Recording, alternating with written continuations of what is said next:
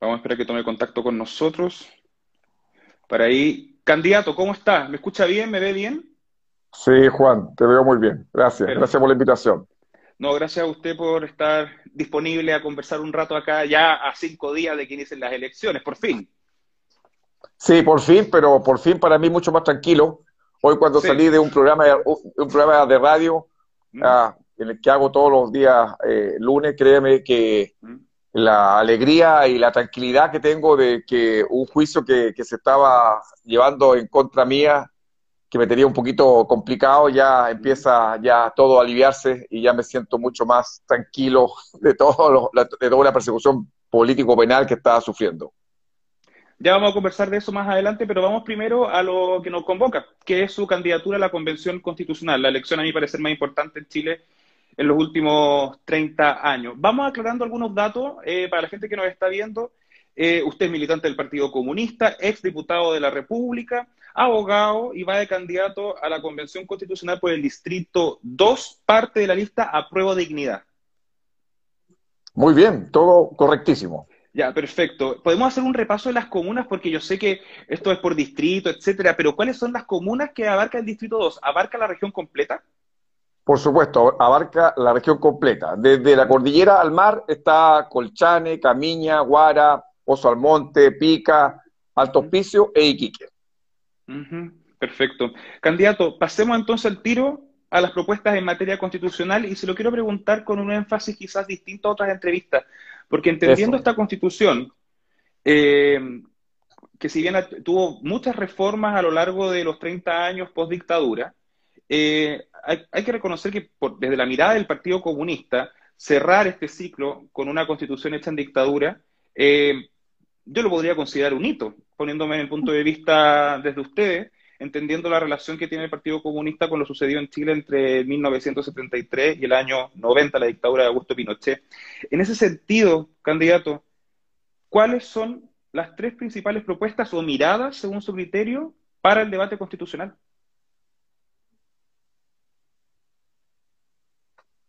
Mira, Juan, no sé si me escuchas bien, que la pregunta siempre obvia en estas, estas cosas. ¿Se escucha bien? Sí, se escucha bien. ya, gracias. Ya, no, mira, mira, yo, yo soy de aquellos que creen que todo empezó con el pueblo y tiene que terminar con el pueblo. Es decir, todo empezó por un reclamo contra los abusos, la desigualdad y la, injusticia un 18 de octubre de 2019. Yo creo que ahí es donde empieza todo. Eh, y ahí es, y es el pueblo el que se revela más allá de los partidos políticos, más allá de los movimientos sociales tradicionales, es el pueblo. En consecuencia, el, pueblo se reclamó los abusos. Ante los abusos, por supuesto, lo que ha encontrado la civilización para vivir en paz es los derechos. Es decir, ante los abusos, la ciudadanía reclama derechos. Derechos que estén debidamente garantizados. Y lo que reclaman es no solo tener derechos civiles y políticos, por supuesto los tenemos, salvo algunos que están bastante restringidos, como el derecho de reunión, pero lo que están reclamando hoy son derechos económicos, sociales y culturales. Y eso, por supuesto, son los derechos que hay que garantizar entre eso está, por supuesto, lo que ya todos saben, derecho a la educación, derecho a la mm. salud, a la vivienda, al acceso al agua potable, que son derechos que la gente los reclama, el derecho a la vivienda, el derecho al trabajo, el derecho a la negociación colectiva de los empleados fiscales. Bueno, son derechos que hoy no están en esta constitución porque es una constitución neoliberal, todo lo que motiva. Ante derechos humanos garantizados, también hay que saberlos proveer.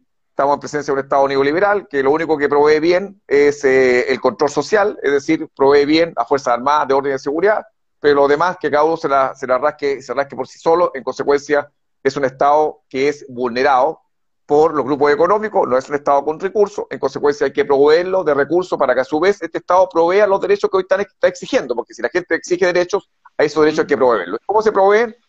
¿Cómo hay que proveer esos derechos? Hay que proveerlos con la recuperabilidad de los recursos naturales, hay que restablecer el dominio de los chilenos y chilenas, del pueblo, sobre la, bio, la biodiversidad, eh, eh, sobre la, la biomasa eh, marítima, hay que recobrar el mar que está efectivamente con, en las siete familias, propiedad de ellos, recuperar el litio que fue arrendado, concesionado a ciertas empresas, principalmente al yernísimo de Pinochet, Ponce Lerú, hay que recobrar el cobre, que ya casi en un 70% está en manos de las grandes empresas transnacionales mineras, incluido eh, Lucic también con su grupo con eh, Tofagasta Minerals. Eh, hay que recuperar, por supuesto, todo lo que es relación con una serie de empresas estatales que eran empresas que eran nuestras y que fueron vendidas a vil precio durante la dictadura. y hay que restablecer, un, ah, no, no restablecer, que, sino que por, una, por alguna vez en la historia hay que generar una estructura impositiva distinta a la que tenemos hoy para generar un verdadero impuesto a los ricos, a los súper ricos. Esa es la forma de proveer los derechos. Entonces, ahí están los derechos sociales y culturales, la provisión de los mismos con recursos que este Estado chileno tiene que tener y también un, un, estado, un Estado empresarial, ya que reconocer que tiene que ser un Estado que participe de la economía. Y, en tercer lugar, que lo que es importante, y aquí vuelve el poder al pueblo, es que el pueblo sea no solo un partícipe, sino también un partícipe y un deliberante, y ahí se requiere una serie de iniciativas para que el pueblo pueda ser protagonista de la historia y no solo un espectador de la historia, y ahí se requiere iniciativa popular de ley, ahí se requiere revocabilidad de los cargos de elección popular, y una serie de otras iniciativas, consultas permanentes al pueblo, referéndums permanentes, que en las elecciones no solo haya elección de personas, sino también que se voten cosas que la, dudas, problemas que a veces la sociedad no resuelve, como por ejemplo la adopción homoparental, en que el, Congreso no quiere resolver. Entonces, bueno, ¿qué se hace? Preguntémosle al pueblo. Y que el pueblo, por supuesto, lo no, hay, hay, muchos temas que, por supuesto, son temas que hay que consultarle al pueblo. No, tenga, no, hay que tenerle miedo al pueblo, y hay que consultarle temas al pueblo. Y el pueblo, sin duda, en debate, en debate que puede, puede tensionar la sociedad, pero hay que tensionarla y hay que deliberar. Entonces yo devolvería en definitiva el poder al pueblo. Entonces todo empezó con el pueblo, como decía yo, y termina con el pueblo. Con estas tres exigencias, es decir, que yo pondría en la Constitución, derecho económico, social y, y, económico garantizado, un Estado que provea a esos derechos, es decir, que tenga recursos de la forma que lo estoy señalando, y tercero, que el pueblo tenga una, una labor no solo participativa, sino también deliberante en todo el proceso político chileno. Perfecto. Candidato, noté un par de preguntas en relación a lo que acaba de mencionar que me gustaría que lo aclaráramos para la gente que nos está viendo.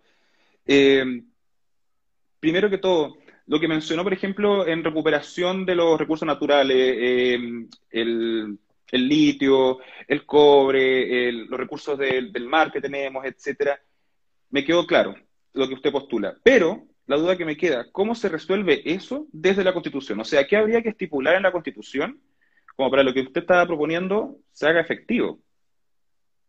Bueno, establecer que efectivamente tenemos eh, que el pueblo es, recuerden que aquí a veces se establece y se le da importancia a la propiedad privada. Se habla de la propiedad, pero la propiedad que se ha cuestionado es la propiedad privada. Pero también se ha cuestionado diversas formas de propiedad. Una propiedad que es fundamental y nadie discute, y que deberíamos tenerla, deberíamos conversarla, que es la propiedad del pueblo chileno sobre sus recursos naturales, que es la propiedad de todos y todas sobre algo que nos pertenece. Esa propiedad, la propiedad comunitaria también, la propiedad sobre esto, sobre eh, los bienes comunes. Es decir, hay diversas formas de propiedad. Y creo que hoy una propiedad que se ha dejado en el sollayo, que es la propiedad, por ejemplo, sobre la, biomasa marina.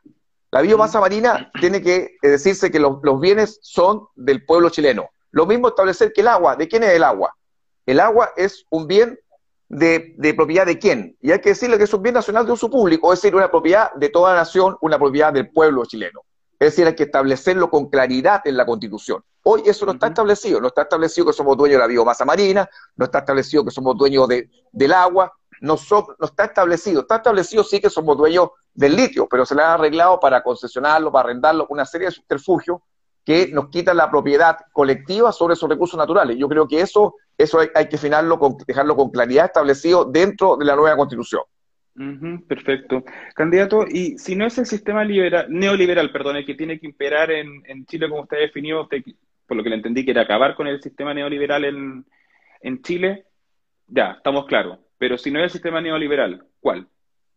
Bueno, yo creo que en esta etapa, en este estadio de la, de la humanidad, sin duda sustraerse de, de las reglas del, del, comercio internacional es muy difícil. Ahí está el buen ejemplo que eh, nos pone China, Vietnam y una serie de otros países que están compitiendo con las reglas de las reglas del, del, comercio internacional. ¿ah?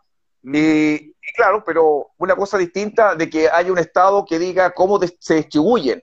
Es decir, un, Estado pendiente de que, que, el, que el pueblo tenga eh, lo suficiente para su buen vivir.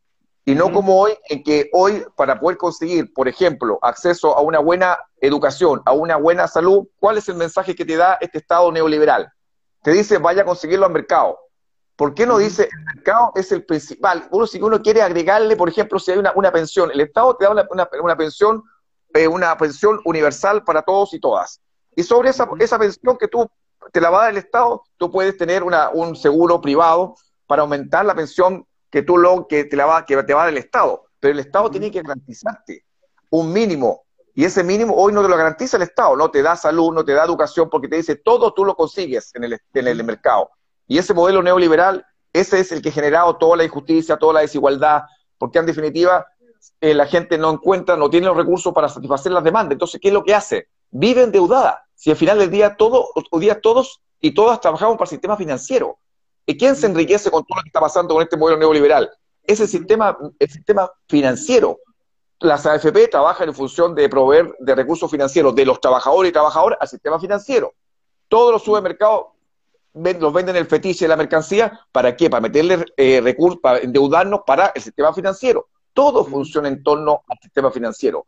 Y, no funciona en, función de quién, de los intereses del, pueblo chileno, de cada uno de los habitantes de este país. Y eso es, y eso hay que revertir esa lógica, esa, lógica de que tú, si tienes recursos económicos, tienes derechos a, derechos a algo, eso no da para más. Eso ya es eh, la cuna, el origen de todo lo, de toda la desigualdad y toda la injusticia, y eso hay que revertirlo. Candidato, ¿por qué menciona el sistema que utiliza China como comercio internacional y no libre mercado? Bueno, porque efectivamente es lo que ellos han, tenido claridad de que pues, ellos para poder eh, insertarse en, el mercado internacional tienen que competir con las reglas que están en ese mercado. Y ese mercado eh, existen reglas que, efectivamente eh, les rebasan incluso a un país cualquiera, como incluido, incluido China, incluido Vietnam, incluido Laos, incluido todos esos países de, de Asia. Tiene que competir con esas leyes pero internamente la distribución que hacen de, lo, de la riqueza que adquieren es distinta, porque no, hay un Estado que está pendiente y preocupado de que el pueblo con esas riquezas que adquiere el Estado vaya en su provecho, en su desarrollo, no como acá. Acá no, no, le, no le importamos, por eso que el cuestionamiento que ha habido permanentemente en Chile al Estado chileno es que no tiene como prioridad el, pueblo chileno, sino que ha tenido como prioridad que las reglas, las reglas del sistema neoliberal es decir, la economía como centralidad. Y no entiende que la, centralidad tiene que estar puesta en la población, en los seres humanos que habitan este territorio.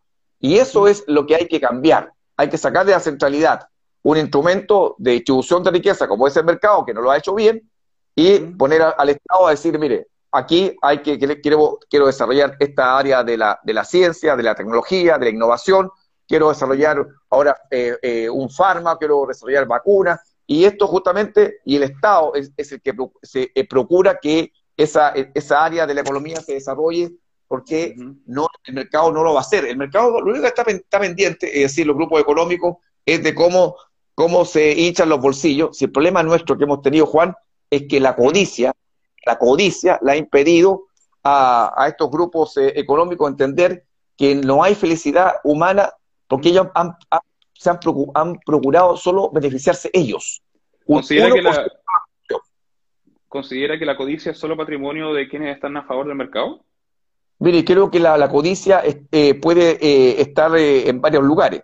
El problema está que ellos son los que tienen los, las, las riquezas, ellos son los que aparecen en la revista Forbes, son los que aparecen ellos justamente diciendo que son multi, multimillonarios mm. y son los que se quedan hasta con el último penique que le pueden sacar al pueblo. Entonces, claro, la codicia que puede tener un, eh, un, un, pequeño y mediano empresario es muy distinto a la codicia que puede tener un Lucy, que un Angelini, que sin duda ellos eh, acumulan grandes capitales, grandes riquezas.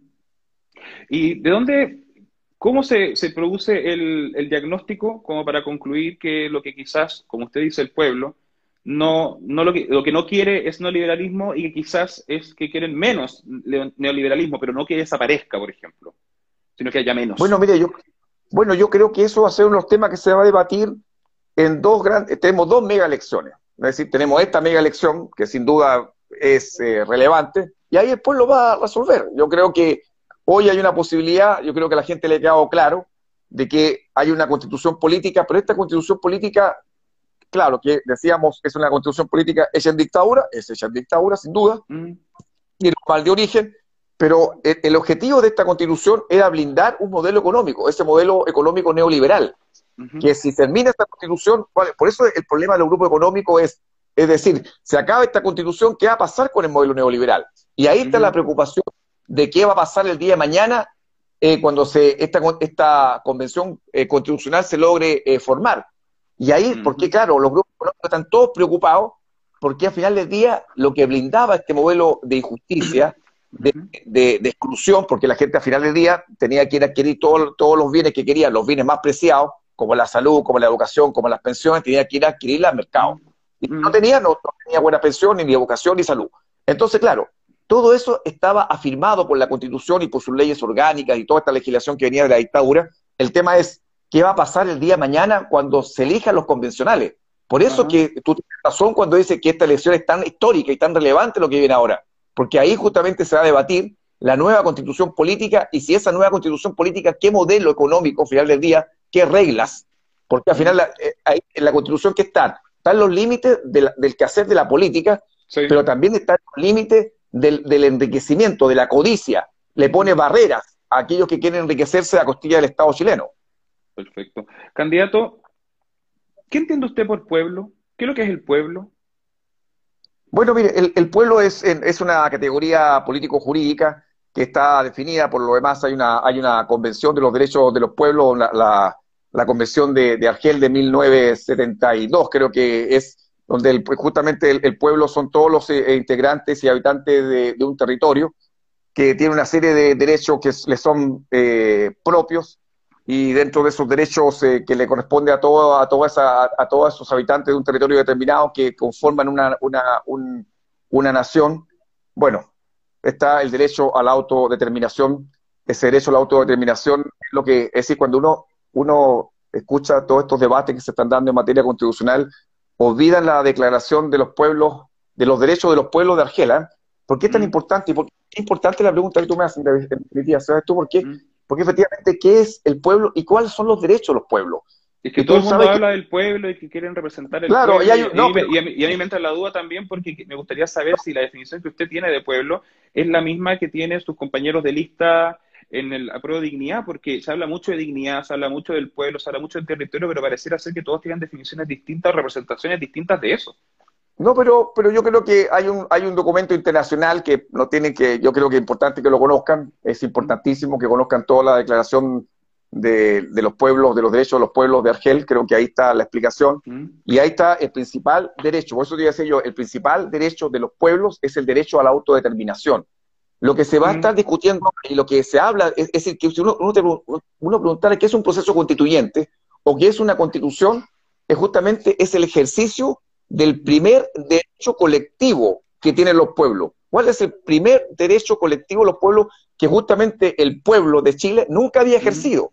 Es el derecho a la autodeterminación.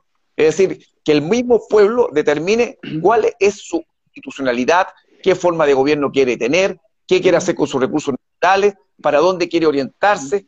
Es decir, todo eso, lo, por supuesto, y, lo, y, y es una definición que se hace de manera democrática, y, creo que saber que vamos a ejercer el primer derecho colectivo, que es el derecho a la autodeterminación, yo creo que podría ayudar mucho a todos los eh, candidatos eh, constituyentes. ¿ah? Y en ese sentido, candidato, considerando la definición de pueblo con, esa facultad importante que usted menciona de la autodeterminación de los pueblos, tomando que en el plebiscito de octubre eh, más del casi el 80% de la gente determinó que no tenían que ir eh, diputados o senadores en ejercicio porque se votó constitucional y no mixta, ¿no considera que tal vez es un poco contradictorio que usted haya renunciado a ser diputado para luego postularse a constituyente, siendo que el pueblo determinó que no debían participar? No, no, lo que el pueblo determinó, mm. porque yo también estuve por la convención totalmente elegida por el pueblo. Yo no, le, yo no voté por una convención mixta, voté por una convención elegida totalmente por el pueblo. y es por eso que, pero es por eso que soy candidato, porque si no, porque recuerda que la convención, la convención mixta, ¿cuál era? Para que tenga claridad. Eh, mitad, mitad electo, mitad ejercicio. sí. el pueblo y la otra mitad la elegía el Congreso. Sí. ¿Ah? Es decir, yo si hubiese, si hubiese querido ser, hubiese querido ser de la convención mixta, me hubiese quedado en el Parlamento y hubiese esperado que el partido mío dijera, mira, tú como eres abogado, como sabes derecho constitucional, creemos que tú serías la persona indicada por ir por nosotros a esta convención. Pero eso era decir que a mí me designaran. Pero yo qué aposté? Aposté mm. porque la convención fuese 100% elegida por el pueblo y por eso soy candidato y por eso me está pasando por lo demás lo que me está pasando. Es decir, yo renuncié y perdí el fuero. Y como perdí el fuero, es justamente que me está pasando lo que me está pasando, porque si no, si tuviera el día hoy, hasta el día de hoy, fuero, no me estaría, no estaría, no estaría, arrastrando estos cinco procesos por los cuales cada uno, todos me están persiguiendo, incluso hasta para meterme preso. ¿Por qué? Porque renuncié al fuero. Es decir, la, osadía mía, que diferente a los otros dos parlamentarios, es que yo sabía lo que me esperaba. Y me esperaba esto. Es decir, yo, sabía que esto me iba, a ocurrir, pero entendí que era importante, dado justamente lo que iba a pasar, lo que estaba por pasar en, mi región, de que eventualmente aquí pasara lo mismo que pasó, porque recuerda que la elección de los convencionales se elige, se elige con la regla de los diputados, y acá en mi región ocurrió que de, tres, de los tres diputados, dos son de derecha, y el único que salió de, entre comillas, es decir, no, entre comillas, salió, salió de, la, de la oposición, fui yo. Sí, lo tengo claro, pero no interpreta que tal vez eh, cuando la gente votó constitucional y no mixta, en pro, de, en, pro de que ni uno de los que esté actualmente en ejercicio sea designado, ¿no considera que tal vez haber renunciado a ser diputado y postularse es como ocupar una especie de vacío legal como por si acaso salgo electo? Porque yo creo que también hay un voto de rechazo a la clase política actual en la Cámara de Diputados y Senadores con el hecho de que haya ganado la Convención Constitucional y no la mixta. ¿Por qué no tal vez darle el espacio a otro militante del Partido Comunista a la postulación y, haber, y haberse quedado ejerciendo su cargo de diputado que fue por lo que el pueblo votó por usted? Bueno, sí, votó por mí y yo lo agradezco y, ha votado, y votó tres veces por mí para ser diputado, por lo demás. Y mm. justamente, porque mira, yo creo que efectivamente tú tienes razón en un punto. Yo creo que hay un rechazo a la política y hay un rechazo a los políticos. Mm. Pero la pregunta es, ¿hay un rechazo a, a mi actuar como político? Cuando justamente me llevaron al Tribunal Constitucional para querer sacarme del, Congreso. Me llevaron en reiteradas ocasiones a la Comisión de Ética para justamente sancionarme. Me llevaron varias veces a los juicios, querían quitarme el fuero justamente de parlamentario, pues a través de una causa criminal también sacarme. Es decir, intentaron sacarme de, todo, de todas las formas del, del, del Parlamento. ¿Por qué querían sacarme? Justamente porque no soy aquel político que la gente desprecia porque yo estuve en el estallido social desde el mismo 18 de octubre. Yo no, soy ninguna... ¿No, ¿No considera que su figura política produce rechazo? Bueno, eso tendrá que decirlo el pueblo. Yo, yo me, ofrezco justamente para que el pueblo me lo diga. ¿ah? Yo creo que el pueblo me ha elegido tres veces diputado por Iquique, mm. por Tarapacá, porque justamente he cuento con las simpatías populares. Y yo creo que hoy... De un, sector de la sociedad, porque tampoco eh, hay gente que otro lado. Soy monedita de oro, pues yo no pretendo, yo soy militante comunista, como tú dijiste en un principio. ¿Tú crees que un militante comunista va a ser eh, querido por todo el país? No, crees que una... No, obviamente no. Es decir, un militante comunista no es querido por todo el mundo, y menos por mí. Es decir, cuando yo he perseguido toda la corrupción, toda en mi región, no por casualidad, no por casualidad, Juan, no por casualidad. Solo de mi región cayeron los que votaron a favor de la ley de pesca. Solo de, mi región, en la, mira, en todo el norte chileno, en todo el norte chileno, todos votaron a favor, de, favor de la ley de pesca. El único que votó en contra de esa ley de pesca fui yo.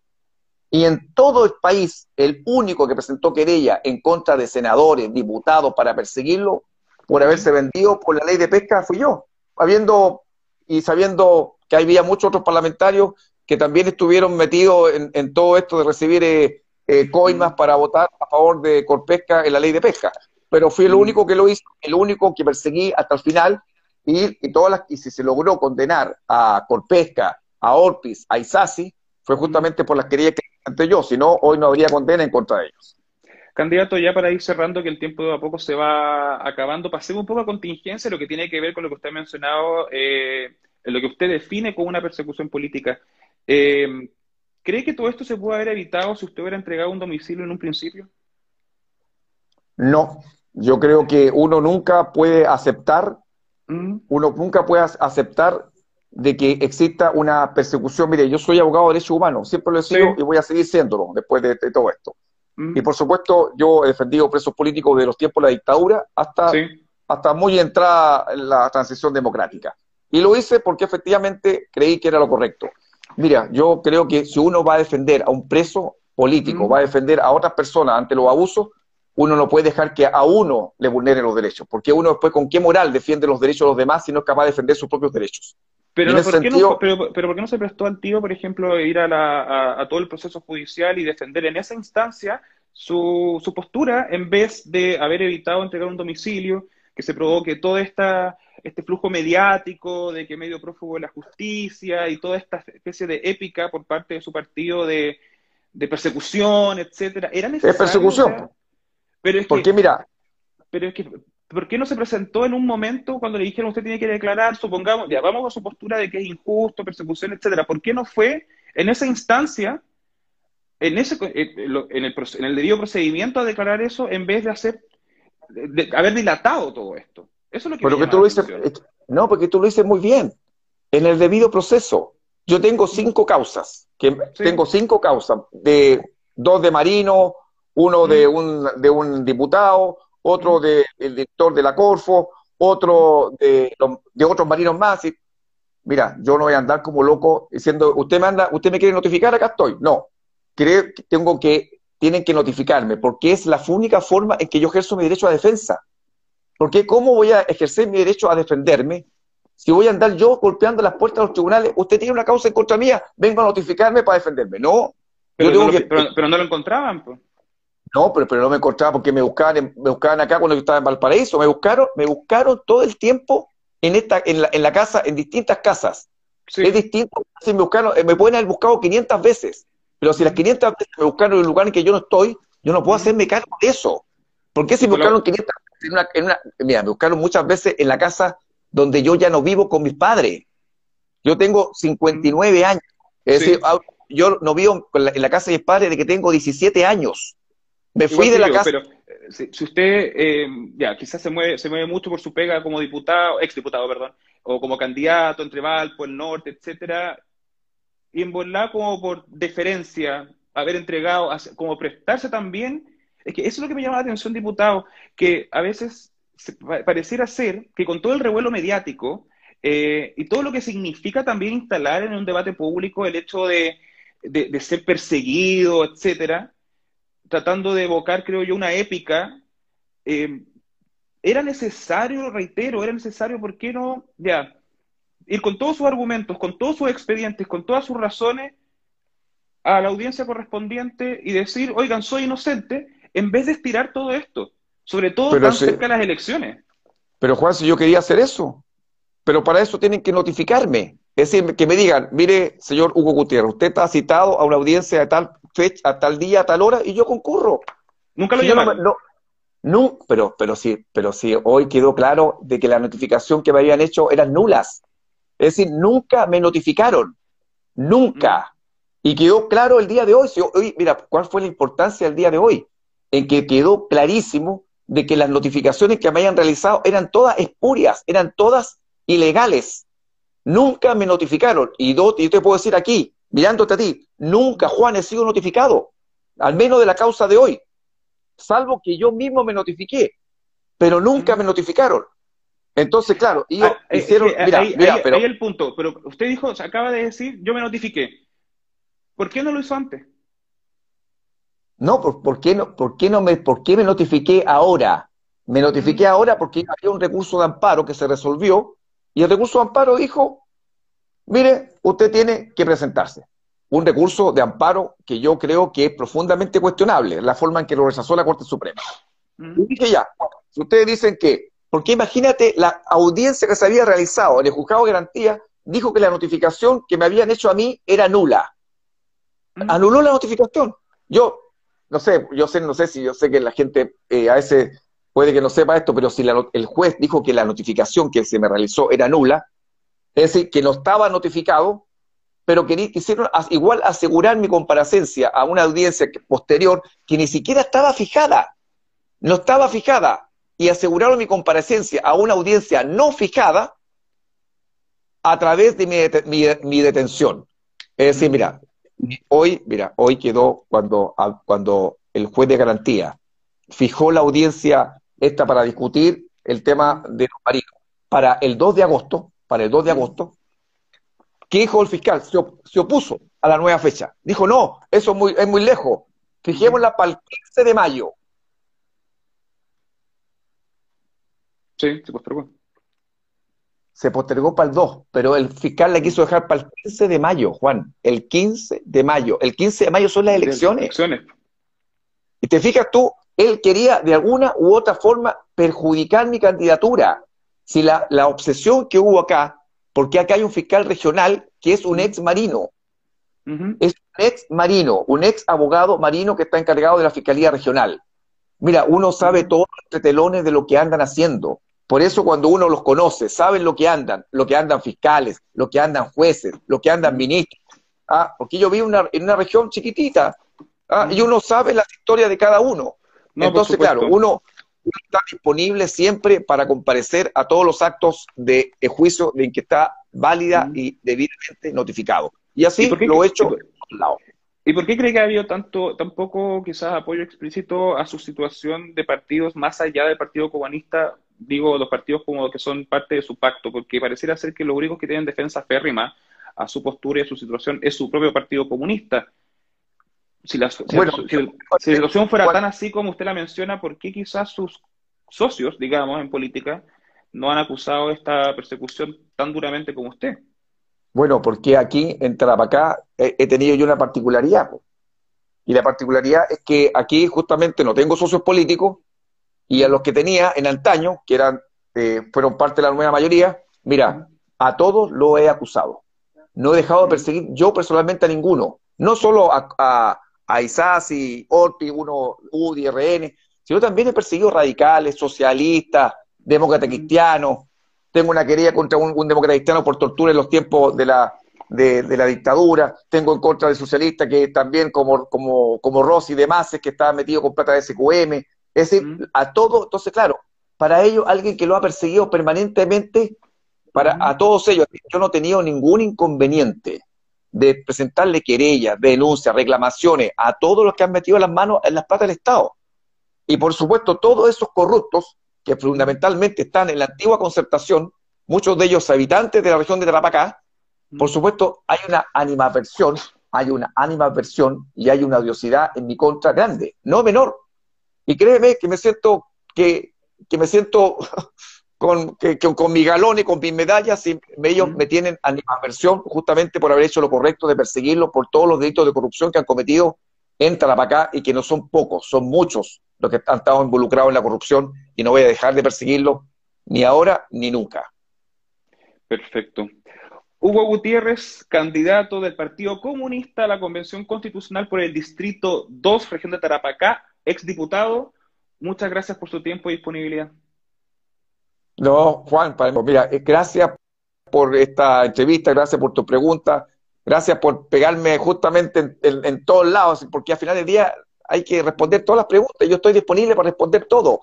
No tengo, no tengo nada que ocultar, nada que esconder. Créeme que alguien que ha luchado contra la, corrupción durante 10 años, ah, me han investigado todo, ah, me, han, trajinado el tarro de la basura 10.000 veces y han encontrado lo que han encontrado, que es querer enjuiciarme por echarle la guapiá a unos marinos que se creyeron ser más autoridad que yo, pero yo soy elegido, era, elegido por el pueblo. Y siempre me he sentido que el mandato que me ha dado mi pueblo está por sobre el poder de las armas. Y eso para mí es fundamental entenderlo así.